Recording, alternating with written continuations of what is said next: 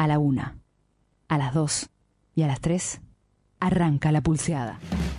Empezamos con lo que era la reparación de la chacra, se hizo un laburo muy, muy grosso, gracias a la ayuda de muchos corralón de materiales particulares. Esta, esta herramienta de, de, llegar a otras personas para, para comentar. Un montón de egresados de ayer, pibes de hoy, con educadores de ayer y educadores de hoy. Los medios de comunicación muestran una realidad que no es. Nos etiquetan, nos discriminan, nos muestran vagos, malos o delincuentes. Por eso después la gente te ve pasando en moto y te dice, ese pibe te va a robar. O a los pibes grandes lo ven fumando un cigarrillo y ya piensan, esos pibes se están drogando. Ser niño, niña o adolescente en nuestro país es pertenecer a un sector de la sociedad que es patente que no es el sector más privilegiado en este contexto actual de país y con, con este gobierno. Siguen pidiendo más, pibes para encerrar. Queremos que nuestras voces se escuchen también en los medios de comunicación. Por ahí podemos eh, notar mayor presencia de pibes eh, saliendo a laburar, eh, no concurriendo a la escuela, eh, una gran deserción escolar también, o sea, no hay una continuidad y no pueden sostener ese espacio que por ahí es de referencia también para ellos y para ellas. Tenemos que empoderarnos y sacar nuestros miedos.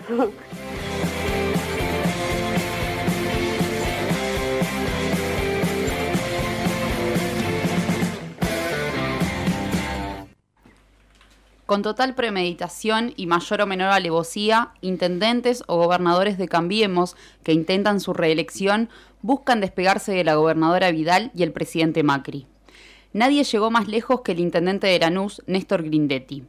No solo hizo desaparecer el amarillo de todas las piezas de campaña, también publicó en Twitter un video que luego se viralizó donde pide a los vecinos de su distrito cortar boleta. Grandes y chicos aparecen con una tijera gigante bailando al ritmo de una cumbia. Grindetti ingresó a trabajar en 1979 como cadete en el grupo SOCMA, Sociedades Macri, donde fue escándalo, donde fue escalando posiciones hasta transformarse en miembro del directorio. Convertido Mauricio Macri en jefe de gobierno de la ciudad autónoma de Buenos Aires, se desempeñó como su ministro de Hacienda entre el 2007 y el 2015. Tampoco quiso dejar solo a su jefe empresarial y político cuando se hizo público el escándalo de los Panama Papers. Tanto Macri como Grindetti aparecen como titulares de varias cuentas offshore en paraísos fiscales. Ahora, en cambio, en vista de la debacle electoral oficialista en Las Paso, el intendente de Lanús decidió cortarse solo, invitando a los votantes de su distrito a cortar boleta. Algo similar está haciendo el actual intendente de Morón, Ramiro Tagliaferro, el ex esposo de la gobernadora Vidal, quien sugiere a sus electores apoyarlo a él más allá de que a nivel presidencial voten a la fórmula Fernández Fernández o a nivel provincial descarten sufragar a favor de la madre de sus hijos. Por su parte, el intendente de 3 de febrero, Diego Valenzuela, ha recorrido últimamente los medios y las redes sociales contando una historia que, aunque fuese verdadera, resulta inverosímil. Dice que en un centro cultural municipal se encontró con una pareja de bailarines de tango que se le acercó y dijo, nosotros somos kirchneristas, pero, pero, vemos qué bien están las cosas en el municipio. Así, así que en 3 de febrero vamos a votar por vos. ¿Y por casa cómo andamos? Garro conoció a Macri cuando el, cuando el primero encabezaba la peña Los Ceneices de La Plata y el segundo era presidente de Boca. no es lo más habitual, pero por ese camino ingresó a la política sumándose al PRO. Por estos días, Garro ha difundido profusamente por la ciudad cartas entregadas puerta a puerta y volantes titulados, respectivamente. Trabajar juntos aunque pensemos diferente. Y me importa la ciudad, noto un partido. Dice que La Plata, lo citamos textualmente, tiene muchos otros problemas para resolver, principalmente en los barrios. Precisamos crear empleos para que la vida mejore, más oportunidades para todos. Precisamos poner nuestro, nuestro grano de arena para ayudar a las familias en esa situación tan complicada. Si dejamos las diferencias políticas de lado y nos unimos, podemos superar las cosas más difíciles. Habla también, por supuesto, de las obras en prevención de una nueva inundación. Parece que para Garro, la situación de los barrios, el aumento pavoroso del desempleo, la situación tan complicada que viven las familias, eufem- eufemismo para evitar referirse al hambre, son como la inundación, catástrofes naturales que han caído por desgracia sobre nosotros. Pero, incluso si fuésemos tan infantiles e ingenuos como estas piezas de campaña supone que somos, sabríamos que la pérdida del trabajo, la caída del ingreso, el hambre, son producto de políticas concretas llevadas adelante por funcionarios concretos. Claro que importa cómo pensamos. Por supuesto que interesa cuál es nuestro partido. Porque si insistimos con los que nos llevaron a esta situación calamitosa, harán otra vez lo mismo, y los resultados serán idénticos. Una de las peores crisis socioeconómicas de la historia. Además de develar cómo nos subestiman estos funcionarios que hoy conjugan de todos los modos posibles los verbos despegarse y desmarcarse, sus actitudes pintan bien cuál es su catadura moral. Ya no reivindican e- al equipo, hoy prefieren jugar en solitario. Antes decían tripular un largo bote que tenían a Mauricio y María Eugenia como timoneles. Ahora cada uno rema en su propio kayak, intentando salvarse solo del naufragio. Los que han producido un vaciamiento tecnocrático del campo político, los que hablan de administrar, los que deliberadamente confunden a un municipio, una provincia o una nación con una empresa, los que creen que el mejor currículum para ocupar cargos públicos es haber sido gerente de empresas, vienen hoy a decirnos que cómo pensemos y cuál sea nuestro partido no es importante. Lo que acaban de hacer, lo que acaban de hacernos a todos, es la prueba más palpable del tamaño de semejante falacia.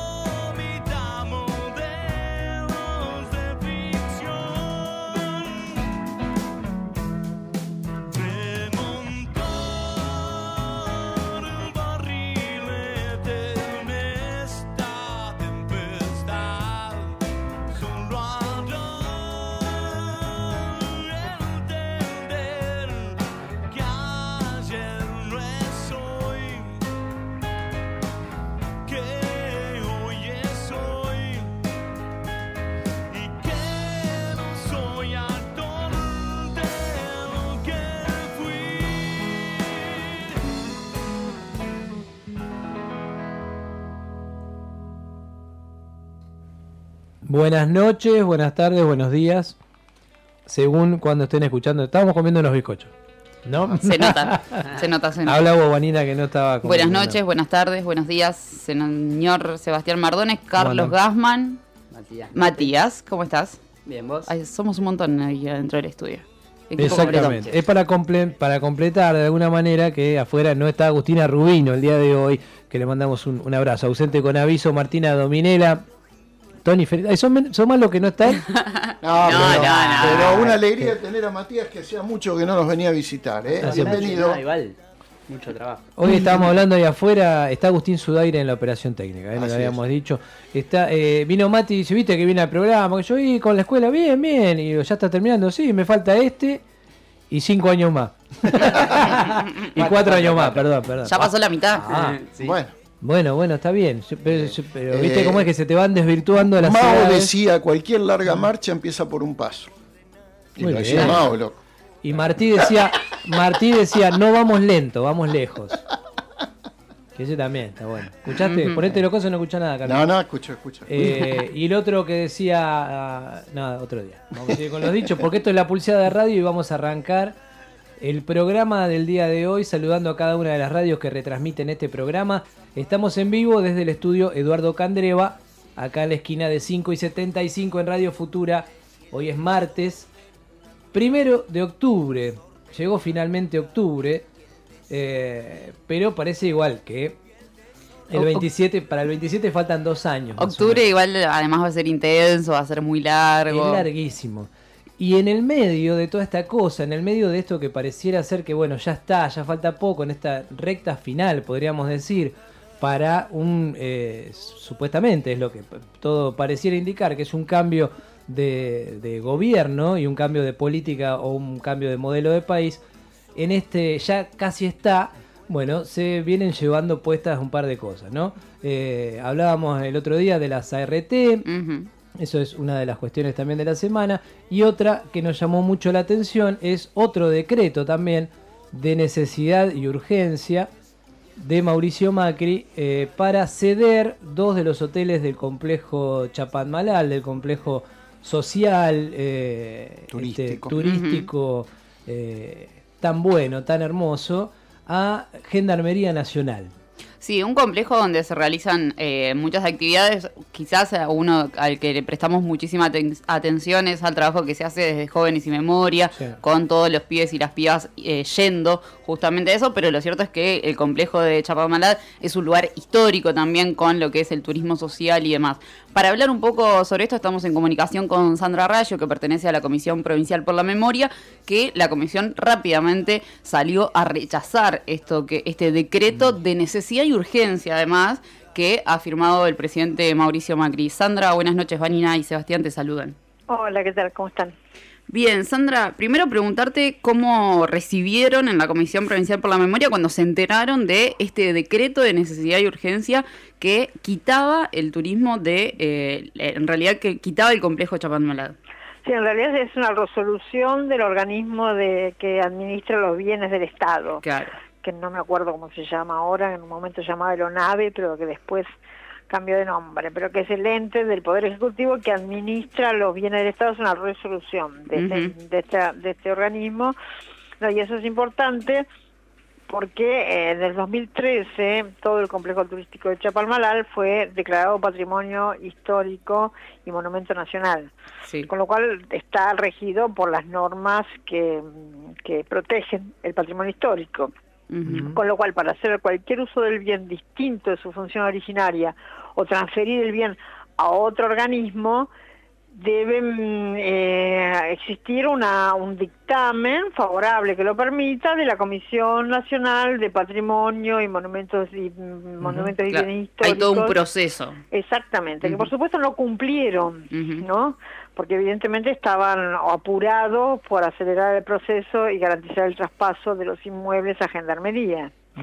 Eh, así que bueno, ahora hay una, un, una, un, un- una- un mandato, un dictamen de la Comisión de Patrimonio para que deja, instando al Ejecutivo para que deje sin efecto la resolución porque no cumplió con la ley de patrimonio nacional y con el procedimiento que rige esto. Así que en este momento hay por lo menos una controversia entre dos organismos del, del, del Estado. Y hasta tanto no se, no se resuelva, digamos, esa controversia, no hay forma de, de de que llevarlo a cabo. ocurra lo que ellos quisieron que ocurra, digamos. No obstante, la resolución hablaba de que dentro que daba un plazo, Mm. o se hicieron al revés, hicieron la resolución primero haciendo el traspaso del bien y le pidieron a la comisión que dictaminara en 60 días. Se hicieron al revés, primero la resolución y después el dictamen cuando tiene que ser eh, eh, eh, eh, eh, digamos en otro sentido, digamos, tiene que estar primero el dictamen y después la resolución.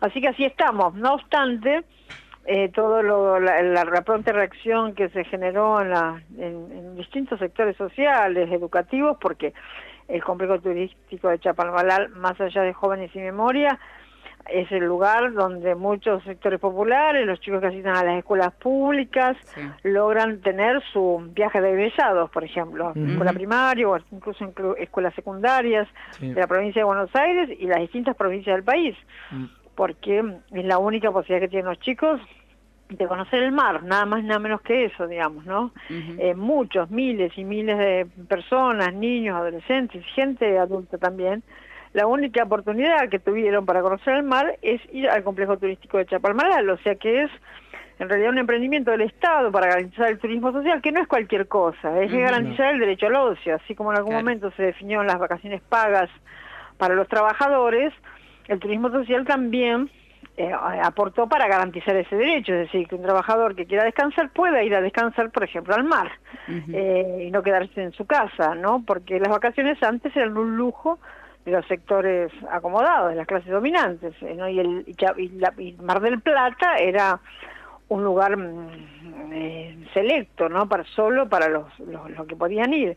Entonces tiene un gran eh, eh, un gran sentido simbólico vinculado con los derechos sociales, con los con la historia incluso del movimiento obrero, de del, del, del derecho al ocio, de, de la recreación para la niñez y la juventud, además de todas las actividades formativas que se dan en el complejo, como por ejemplo eh, Jóvenes sin Memoria, pero otro montón también de actividades también eh, ocurren en el complejo.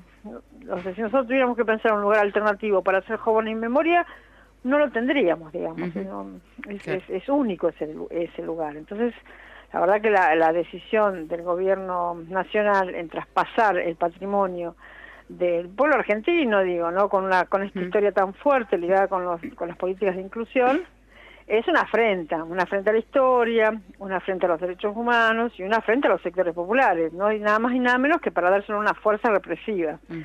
Si uno quiere contarle a alguien de qué se trata el proyecto neoliberal del macrismo, cuenta esta historia y queda bien claro, ¿no? Queda claro, sí. eh, eh, bueno, también esto que, que decíamos recién, que se, se decretaba también esta, eh, bueno, otra, otra nueva ventaja para la CRT y, otra nueva también eh, pérdida de derechos para, para trabajadores de, de un montón de tiempo. Pero eh, creo que vos hacías referencia a la Agencia de Administración de Bienes del Estado, ese excelente que decías hoy. Sí, sí.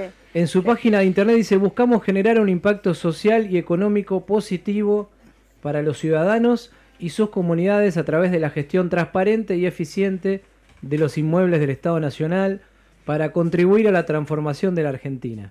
Bueno,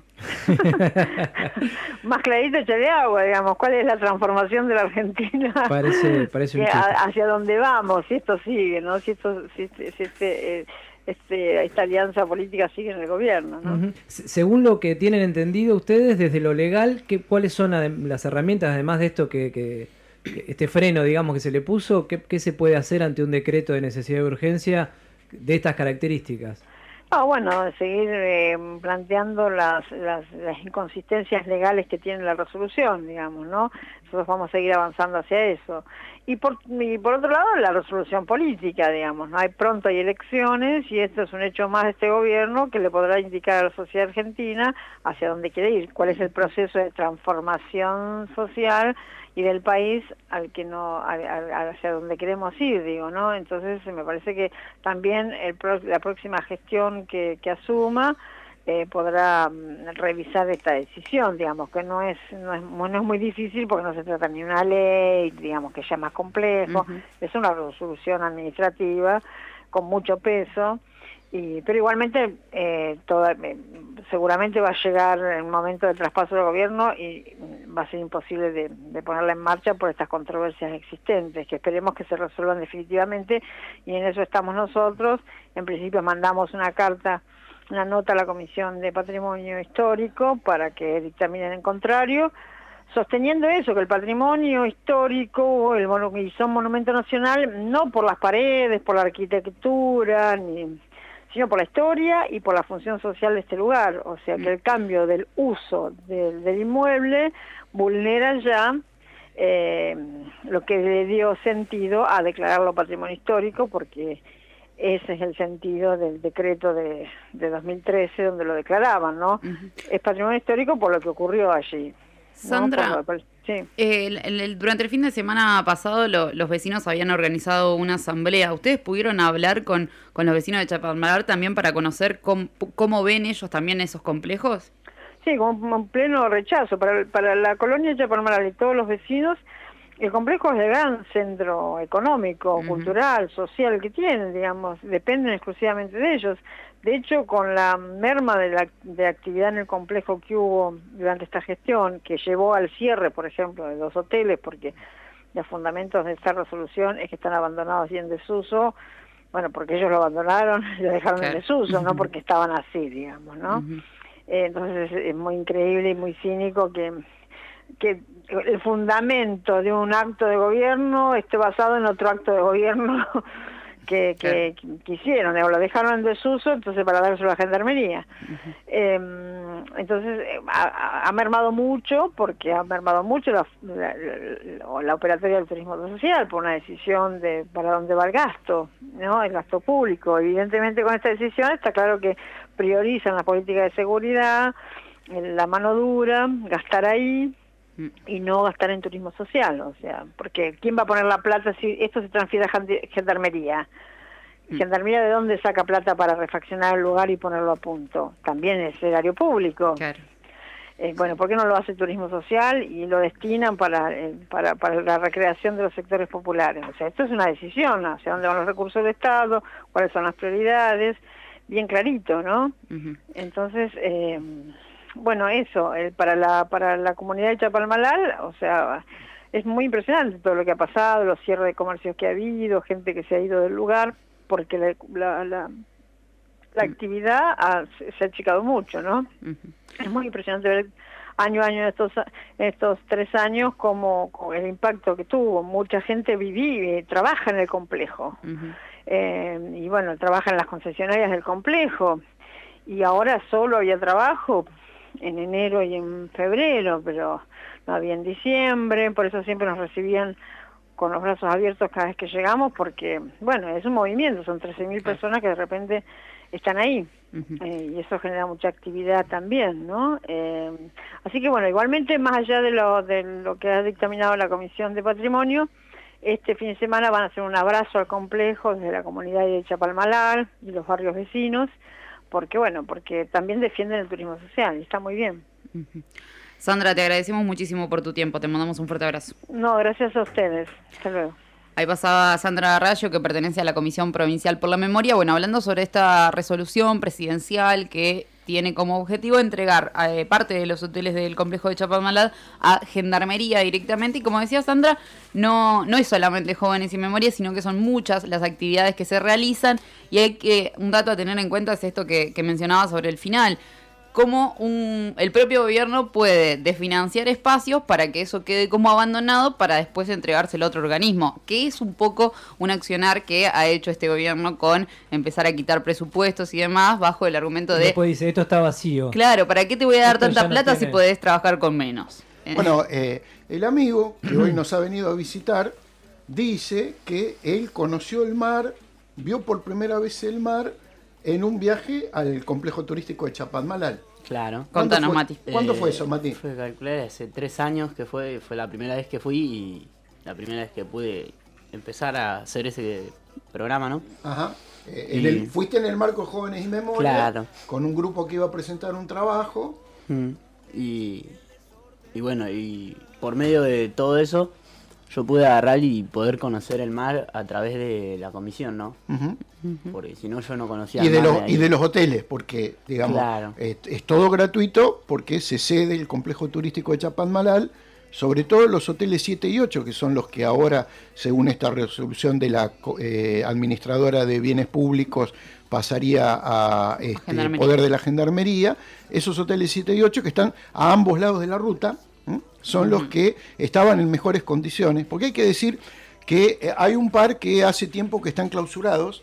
Sí, que llegaron a tal grado de deterioro que directamente este, se, cruza, se este, mm, pusieron maderas en las puertas y eh, no están habilitados. Sí, está bueno también eso que decís, ¿no? La- el de financiamiento eh, atroz de este gobierno quizá borra los años y años de que estos hoteles siguieron funcionando a pesar de no Sí, habérsele la- metido tampoco toda la, toda la, la- inversión del mundo, ¿no? Eh, Eso la, al- la canallada de, de algo que es un símbolo, porque aparece en el 47 como, este, igual que el complejo de embalse, son, son gemelos, eh, tiene un- algunos Sí. eh, hoteles menos, pero arquitectónicamente son exactamente Sí, sí, iguales. de hecho cuando vas a los dos, en algún momento se te confunde en dónde estás. Cuando ves el mar Claro. o, la- o el cerro, En, ahí te... en un caso hay, hay un embalse, en el otro caso hay un, está el mar, el océano Atlántico, pero este, eh, digamos, eran símbolos del turismo social.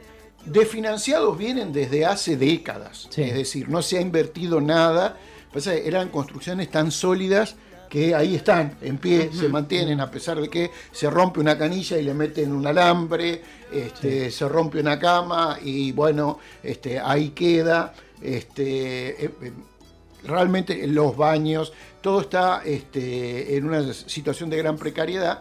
No se invirtió para ponerlo otra vez en condiciones para que se ejerza eh, turismo social. De hecho, la policía bonaerense venía usándolo para instrucción de los cadetes a los ho- hoteles 1 y 2, los que De están más cerca de la casa presidencial, que evidentemente está en muy buenas condiciones porque ahí hacían sus famosos retiros, Retiros. espirituales, el equipo que ahora se está desintegrando. Este, pero El 1 y 2 de la policía y sería el 7 y el 8 de gendarmería, o el 6 y 7 de gendarmería, creo, una cosa así.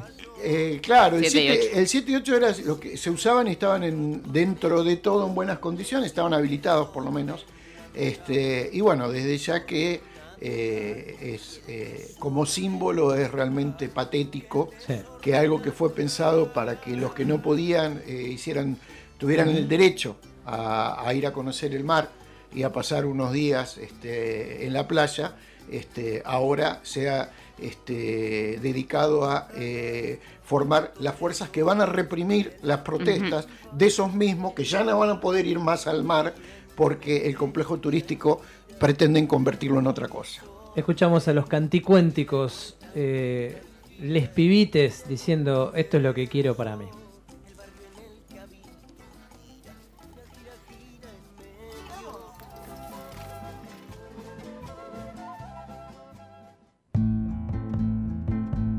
Una sombrilla de color. Quiero para mí. Para las tardes de calor.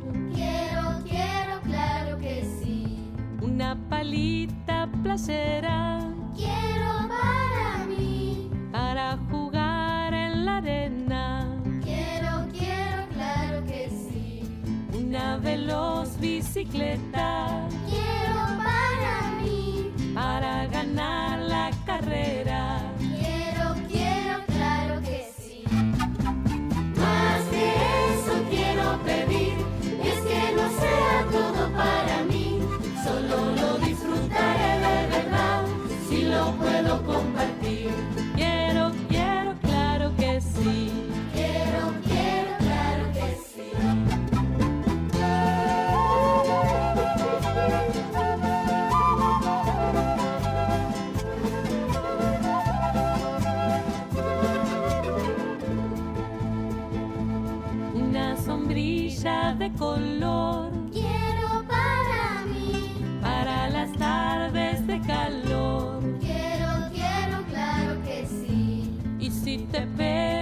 fuerte el sol,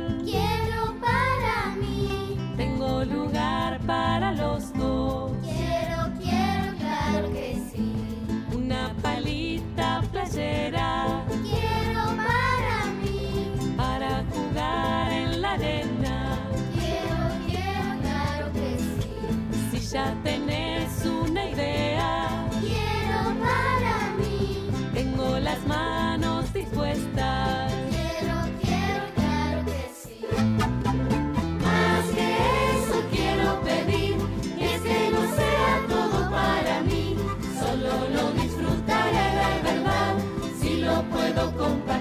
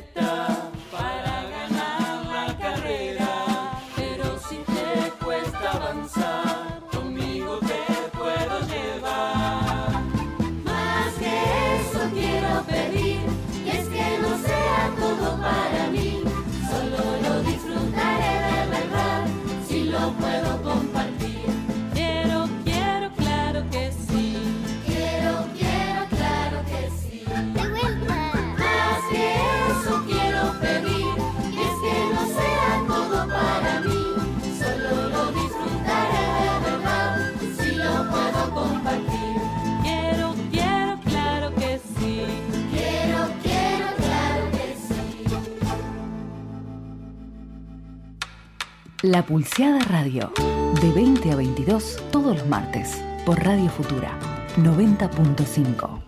La Pulseada Radio. Porque el cielo hay que construirlo acá, Hay que construirlo acá. abajo. Abajo. Tony Fenoy. Tony Fenoy. Palabras con los pies en la Con tierra. los pies en la tierra.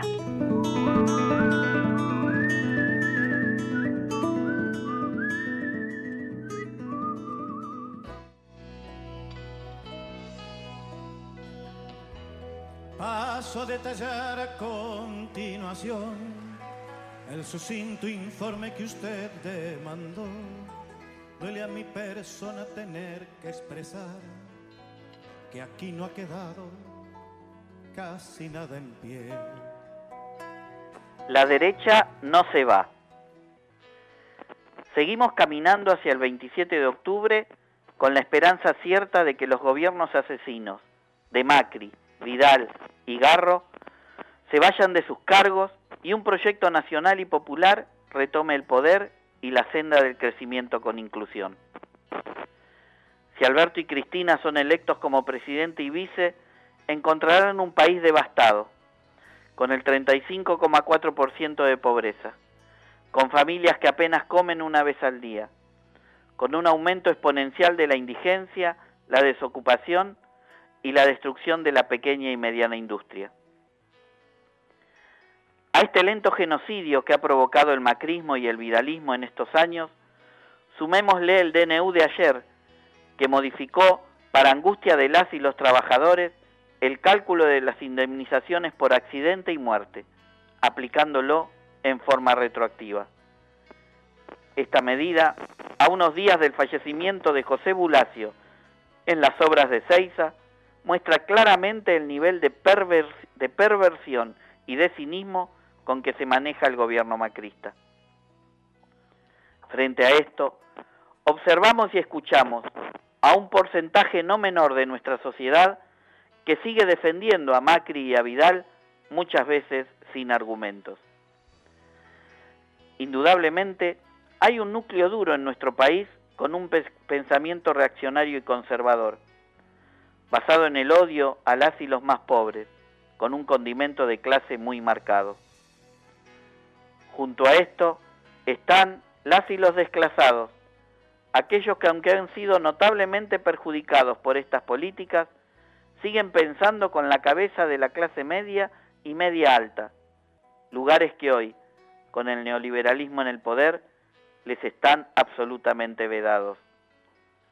Sin embargo, alimentados por la construcción de sentido común que ejercen los medios hegemónicos, repiten como loros las mismas consignas que la derecha más rancia. Por eso, debemos tener claro, como campo popular, que quienes se van son Macri, Vidal y ojalá que también Garro, pero la matriz de pensamiento que ellos representan sigue vigente. Eso nos obliga a dos cosas. Primero, a reventar las urnas en octubre, con un triunfo mucho más aplastante que en las PASO, para que les sea mucho más difícil volver. Por eso debemos seguir militando y convenciendo para que una marea de votos inunde el país el 27 de octubre. Y segundo, junto a parar el hambre y la caída a nivel económico de nuestro pueblo, recreando el mercado interno, es fundamental un trabajo a nivel de conciencia, a nivel cultural. Nuestra militancia, luego de las elecciones, será acompañar a nuestro pueblo en la recuperación de una vida cotidiana digna y dar la discusión de fondo para crear una nueva hegemonía basada en el amor y no en el odio, en la solidaridad y no en la meritocracia, en el trabajo y no en la dádiva, en la recuperación y adquisición de derechos y no en la lógica mercantilista de la vida. La derecha no está muerta, eso está claro, pero también tenemos claro que con la unidad del campo popular, la construcción de una patria justa, libre y soberana será indetenible.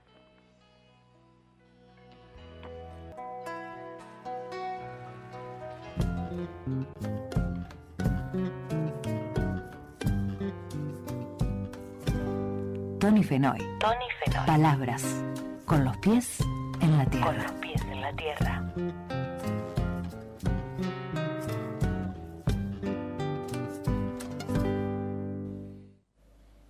Hola Tony, buenas noches. Hola, Seba.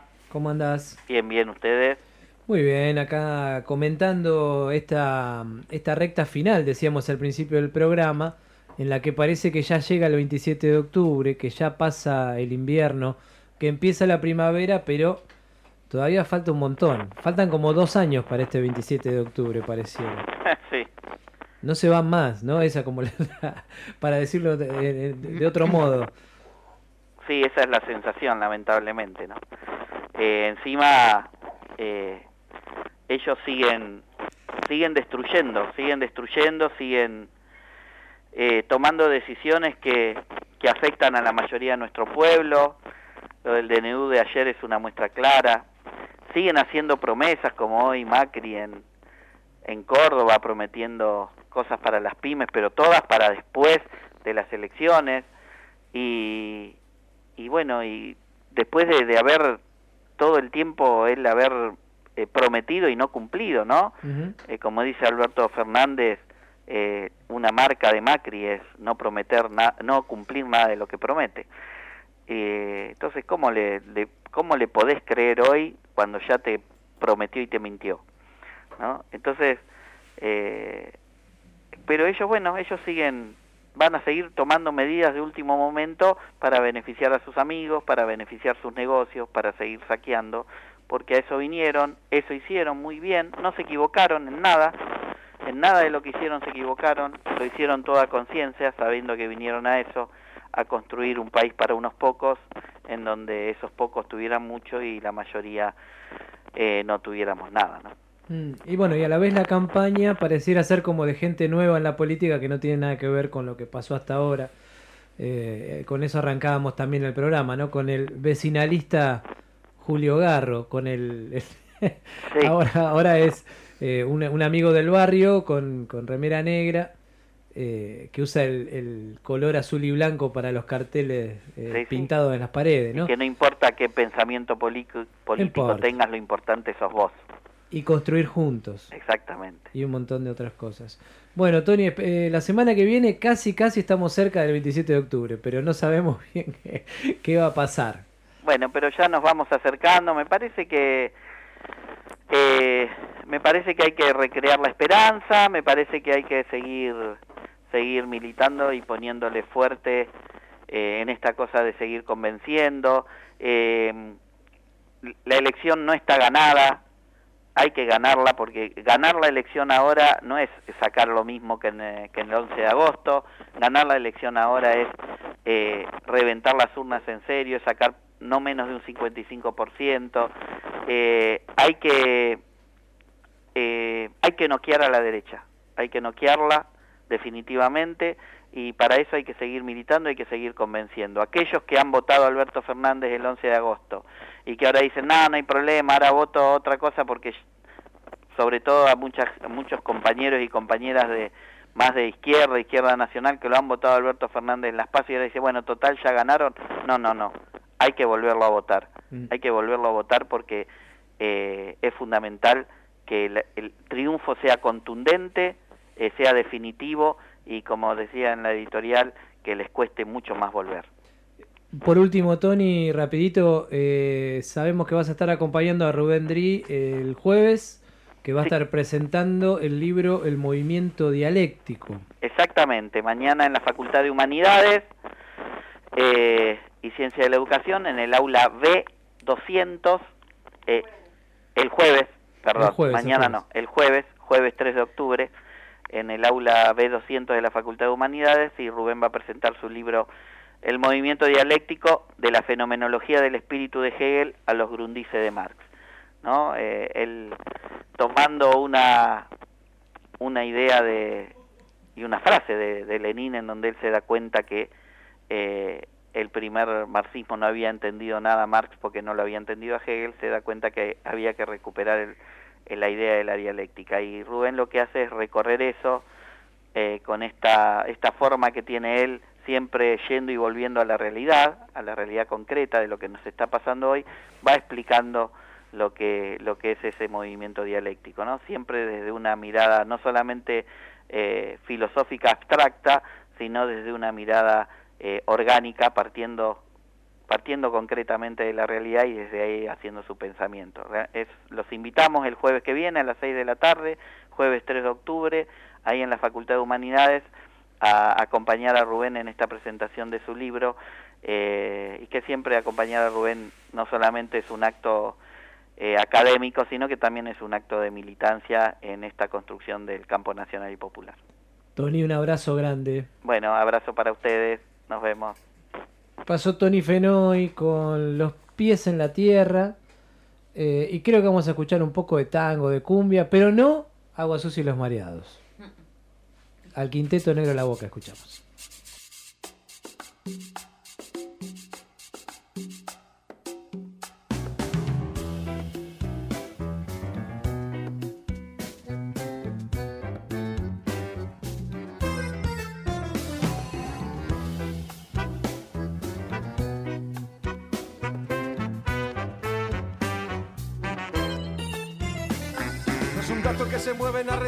Te muerde los zapatos, que tropieza cada rato con la trampa de tus intereses.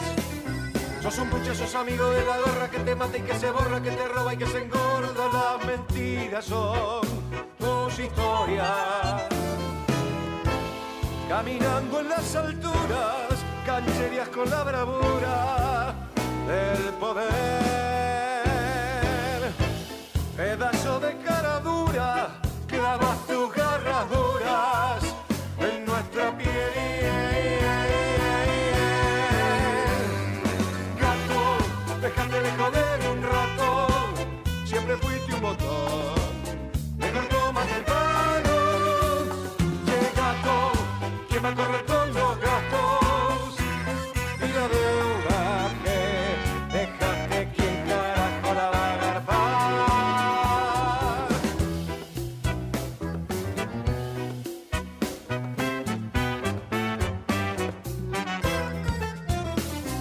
Son la tapa de los diarios que recortan los salarios, que te achican la aguinaldo, sos un gato lapidario y nosotros, tus ratones. Sos un gato que nos hunde en el fondo, que nos deja bien al horno, que se esconde en los escombros. ¿Dónde está la lluvia de inversiones? Rodeado de tu basura, nos llena de misiadura a granel. Pedazo de cara dura, vos agrandas tu fortuna con nuestra piel. Gato, déjate de joder un rato, no te hagas el rato, mejor tómate el palo. Che gato, te vamos a tirar con los platos, es que la gente ya tiene un carajo para morfar.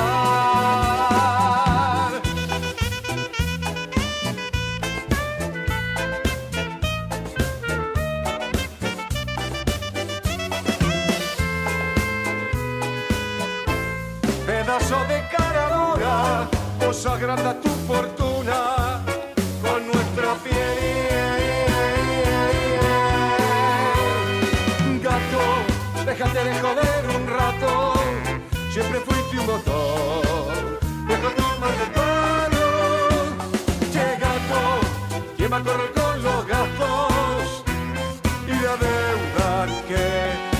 café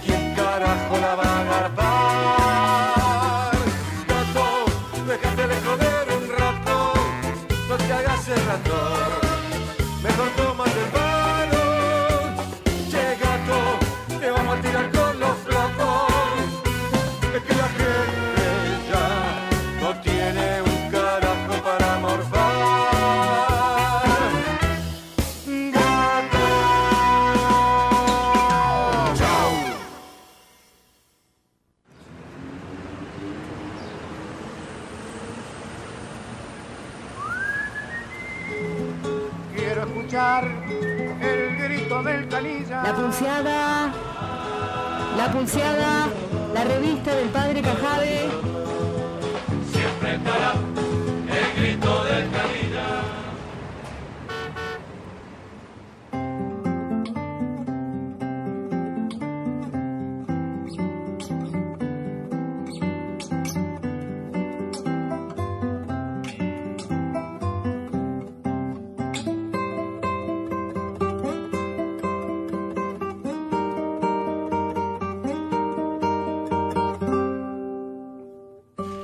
Escuchábamos recién al quinteto negro La Boca eh, haciendo gato. Y antes escuchábamos, cuando hablábamos de los niños y las niñas eh, que tienen derechos a, eh, por ejemplo, el derecho de conocer el mar o de irse de vacaciones o de tener algunas cosas. Bueno, quiero para mí de la banda Canticuénticos que va a estar este fin de semana en la ciudad de La Plata. Estoy hablando del domingo eh, 6 de octubre. Y del. eh, va a estar en el Teatro Coliseo Podestá a las 3 de la tarde y a las 17.30 horas. ¿eh? Dos funciones de Canticuénticos en La Plata en, eh, en el Coliseo Podestá este 6 de octubre. Y otro derecho también adquirido hace muchos años, que hay veces que, que nos lo niegan, pero es un derecho adquirido de este programa que ya tiene unos cuantos, unas cuantas emisiones, es el tráfico de tentaciones a cargo de Carlos Gasman. Es como una cacofonía. A Carlos de Cargo Gasman sería. Claro, algo así. Sí. Bueno, eh, hoy eh, vamos a recomendar una película a la que pueden acceder eh, los abonados a la televisión por cable que tengan entre su grilla de opciones a la señal Europa Europa. Eh, un canal que representa, eh, tanto por las películas que pasa como por las series, eh, una alternativa a los demás, donde hay una, una presencia abrumadora de productos de Hollywood, justamente porque esta señal programa materiales provenientes exclusivamente de países del viejo continente. Muchas veces, como en el caso que vamos a comentar, se trata de films que nunca se han exhibido en las salas comerciales de nuestro país. Como este canal eh, vuelve a programar las mismas películas en diferentes días y horarios, seguramente quienes se interesen tendrán oportunidad eh, de verla consul- consultando la secuencia de exhibiciones que Europa Europa ofrece durante la semana. Eh, concretamente el film al que queremos referirnos se titula Después de Mayo y cuenta con la dirección y el guion de Oliviera Sayas. Se estrenó en 2012. En la edición inmediatamente posterior del Festival de Venecia recibió el premio al mejor guion y fue nominada como eh, mejor director, mejor actriz y mejor actor. Assayas es un director que nació en París en 1955, el mismo hijo de un cineasta, que ya ha desarrollado una larga carrera como guionista, director de programas y series televisivas y realizador de cortometrajes y largometrajes de ficción. Además ha sido crítico de cine en la célebre revista Cahiers du Cinéma, la de la Nouvelle Vague, la famosa revista de cine francesa. No, no tengo el gusto. Eh, la mayoría de las películas de Assayas eh, no se estrenaron comercialmente en la Argentina y una de las pocas excepciones debe ser Las Horas del Verano de 2008, eh, donde tres hermanos se disputan la herencia de una valiosa colección de cuadros y donde actúan Charles Berling, Juliette Binoche y Jeremy Renier. Después de Mayo es una historia coral, aunque ciertos personajes reciben más atención que otros. Historia que remite a las encrucijadas políticas y existenciales por las que debió atravesar la generación que vino inmediatamente después del Mayo francés, de aquella recordada primavera del 68, de la que el año pasado se cumplió medio siglo. Una insurrección juvenil que comenzó con la toma de universidades en París y prosiguió en las calles, con barricadas y enfrentamientos entre los manifestantes y la policía, que tomó otro cariz cuando las centrales obreras y el Partido Comunista francés se unieron a los estudiantes y llamaron a la huelga general contra el gobierno de De Gaulle, y que se diluyó cuando los sindicatos y los dirigentes comunistas lograron las mejoras salariales y los cambios en las condiciones laborales que pretendían y retomaron la normalidad, dejando aislados a los sectores juveniles que exigían cambios mucho más radicales. De aquellos días ha quedado en la memoria toda una iconografía, ciertas canciones emblemáticas y aquellos eh, grafitis que se volvieron célebres, ¿no? como Prohibido Prohibir, La Imaginación al Poder, Debajo de los adoquines está la playa, etcétera, etcétera. Asayas era un adolescente en el 68 y las acciones de su película, que tiene bastante de autobiográfica, se ubican entre 1971 y 1972. Los alumnos de un liceo, de un colegio secundario, luchan por conquistar otro orden político y también por revolucionar las costumbres cotidianas. Cómo llegar a la liberación social o sexual son objeto de acalorados debates. Hay grupos anarquistas, comunistas tradicionales, cada vez menos, este, eh, maoístas. Algunos creen en la acción directa y la practican. Otros están influidos por el situacionismo que tuvo en Guy Debord con su libro La sociedad del espectáculo de 1967 a uno de sus principales líderes. Eh, movimiento que se cuestionó sobre el papel del arte y planteó que no habría revolución social sino una revolución cultural que rompiese con la dominación que sobre las mayorías había impuesto la industria cultural y que recogiera el guante que habían arrojado las vanguardias. Hay también clivajes de clase que influyen en las tomas de posición.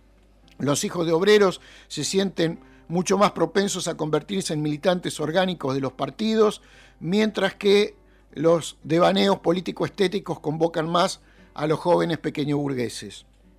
Gilles un estudiante de 18 años, que es una suerte de alter ego de Asayas, oscila entre sumarse a los grupos políticos o perseguir su sueño personal de apostar al cambio desde la pintura y el cine.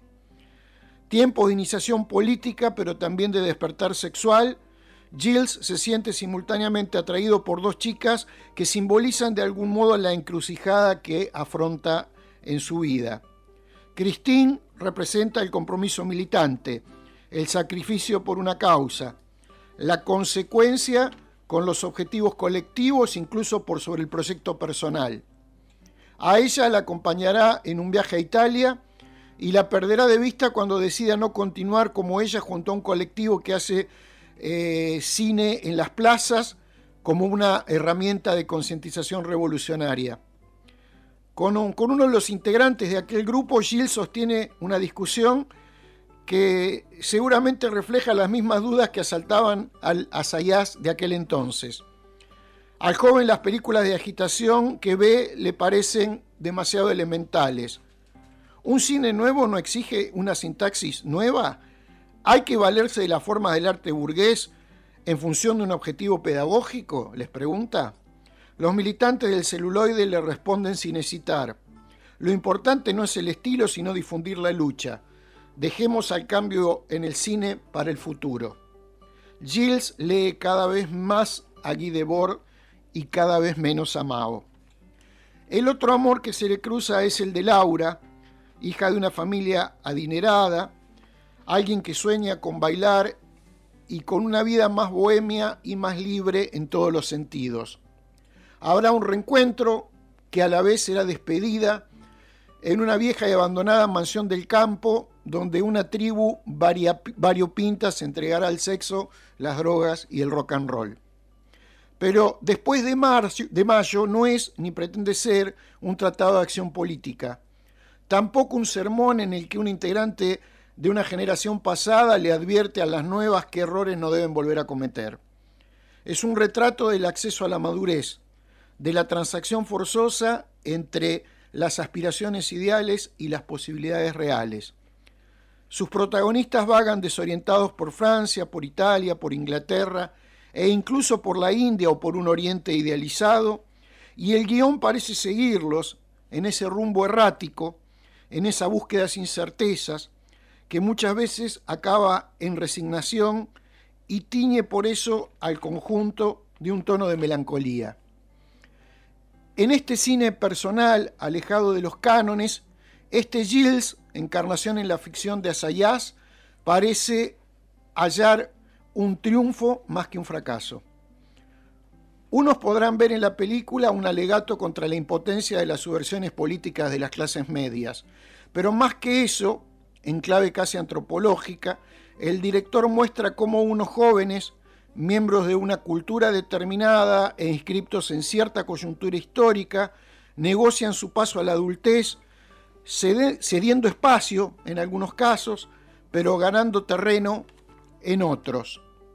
Es a nuestro juicio un film sobre el mayo francés más logrado que otros, como Los Soñadores, que Bernardo Bertolucci filmó en 2003.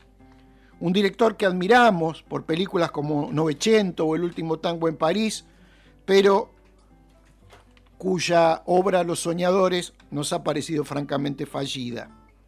En definitiva, después de mayo de Olivera Sayas, disponible en Europa Europa, nos parece una más que interesante propuesta a la que proponemos calificar con cuatro linternas. ¡Apa! Es decir, que la consideramos una película muy buena. Carlitos, igual Europa, Europa no es que podés elegir, sino que tiene, debe tener horarios para. exacto, pasar- exacto, Ah, pero podés a consultar la y ver usanza, digamos. cuando eh, repiten ¿m? después de mayo de Olivera Sayas, porque, digamos, eh, las películas Mm. Sí, son... sí, sí, se suelen repetir muchas veces. Sí, sí, sí, distintos días y horarios. ¿Cómo cerrar musicalmente esta intervención? Bueno, ¿por qué no con una de esas canciones que se convirtieron en himnos durante mayo del 68? Eh, Georges Moustaki va a cantar ahora para nosotros Ma Liberté, mi libertad.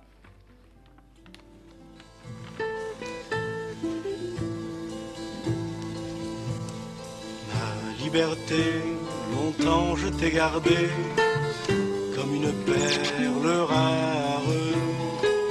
Ma liberté, c'est toi qui m'as aidé à larguer les amarres. Pour aller n'importe où, pour aller jusqu'au bout des chemins de fortune. Pour cueillir en rêvant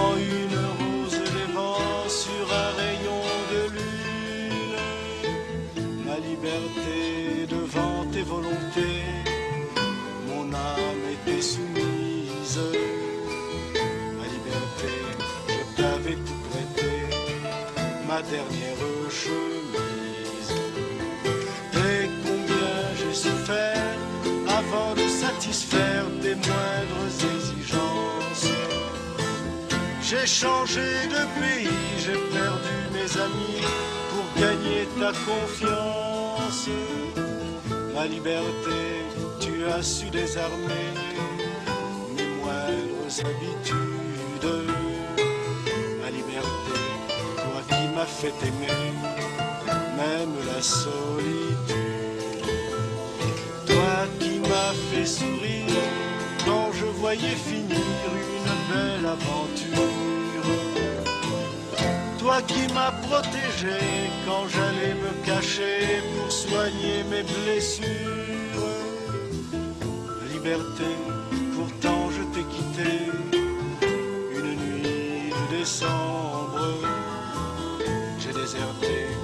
chemins écartés que nous suivions ensemble. Lorsque sans me méfier, les pieds liés, je me suis laissé faire. Et je t'ai quitté pour une prison d'amour et sa belle geôlière. Et je t'ai quitté pour une prison d'amour et sa belle geôlière.